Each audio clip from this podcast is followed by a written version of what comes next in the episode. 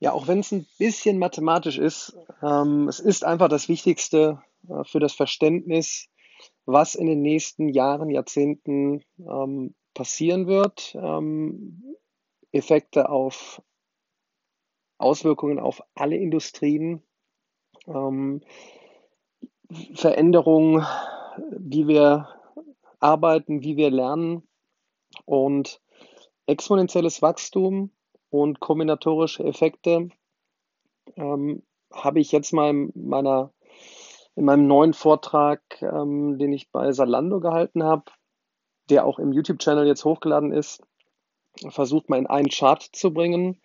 Ähm, vielleicht habt ihr es ja schon mal irgendwo bei Vortragenden gesehen. Gerd Leonhardt hat das zum Beispiel auch mal sehr, sehr gut in seinen Präsentationen drin. Den verlinke ich eigentlich auch sehr oft in den Videos selber. Ähm, also sowohl auf Deutsch als auch auf Englisch habt ihr da super ähm, Vorträge, die euch vorbereiten ähm, auf das, was da kommt.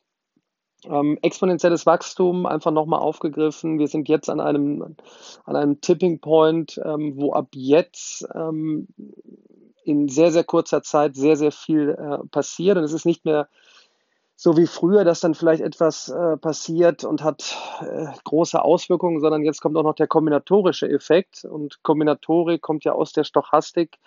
Ähm, da haben viele immer Probleme mit, wenn ihr das mal gemacht habt. Ab einem gewissen Zeitpunkt, ähm, wenn die Zahlen immer größer werden, das kennt man, äh, dann kommt man nicht mehr mit. Und die Kombinatorik hilft einfach mit Abzählverfahren zum Beispiel Kombinationen ähm, ähm, auszuloten. Was ist, wenn wir, ich sage jetzt mal, drei Krawatten haben, vier Hosen und äh, zehn Hemden? Auf wie viele Arten können wir diese drei miteinander kombinieren? Äh, das wäre dann drei mal vier mal zehn.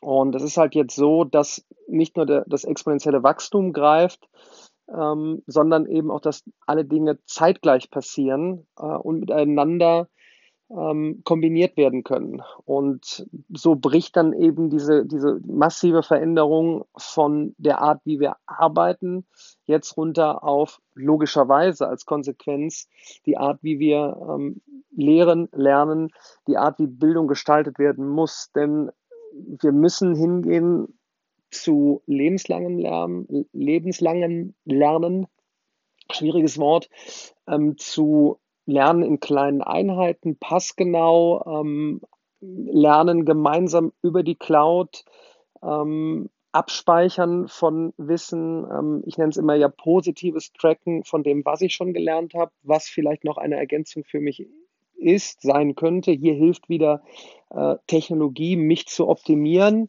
ähm, vor allen Dingen im Lernen. Ich hatte jetzt auch ähm, für den Vortrag den Titel New Learning, hört sich eben besser an als neues Lernen.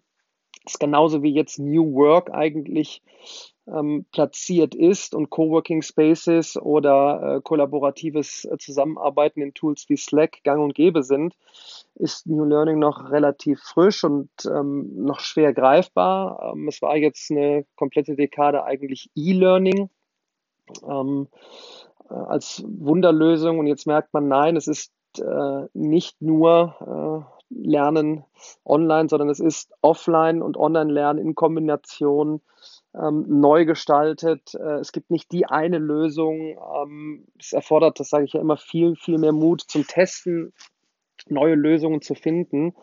Ähm, wenn man dieses Chart sich anschaut, diesen Chart, ähm, den kann ich natürlich Podcast schlecht vermitteln. Deshalb gerne in äh, meinen Vortrag reingucken. Ich baue ihn eigentlich mittlerweile in, in allen meinen Vorträgen ein, dass man wirklich diese beiden Effekte äh, ja, hoffentlich gut mitbekommt. Einmal exponentielles Wachstum, einmal kombinatorische Effekte und dann eben auch die, die Topics, die dann eine Rolle spielen. Quantum Computing, uh, Artificial Intelligence, um, Geoengineering, all diese äh, Geschichten, wo es dramatische Fortschritte gibt. Ähm, und so müssen wir einfach jetzt den Transfer schaffen in eine völlig neue Art, nicht nur äh, von Arbeiten, sondern eben auch von Lernen.